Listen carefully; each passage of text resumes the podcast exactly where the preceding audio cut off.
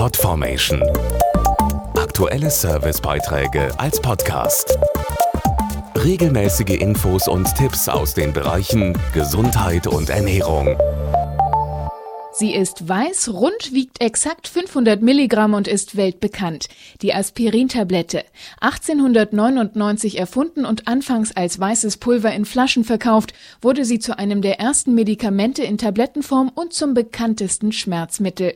Täglich millionenfach eingenommen, ändert sich jetzt zum ersten Mal seit 115 Jahren ihre Zusammensetzung. Auch Medikamente müssen mit der Zeit gehen, wie einer der Aspirinexperten Uwe Gessner erklärt. Für eine moderne Schmerztherapie ist es wichtig, dass eine Tablette schnell wirkt. Und wir haben eine neue Technologie eingeführt, die die Tablette doppelt so schnell deutlich spürbar wirken lässt wie die bisherige. Und das ist für den Patienten eben auch wichtig, weil er eben eine schnellere Schmerzbefreiung hat. Der Wirkstoff bleibt weiterhin die bewährte Acetylsalicylsäure, allerdings in einer neuen Zusammensetzung. Kernstück der neuen Aspirintablette ist die Mikroaktivtechnologie.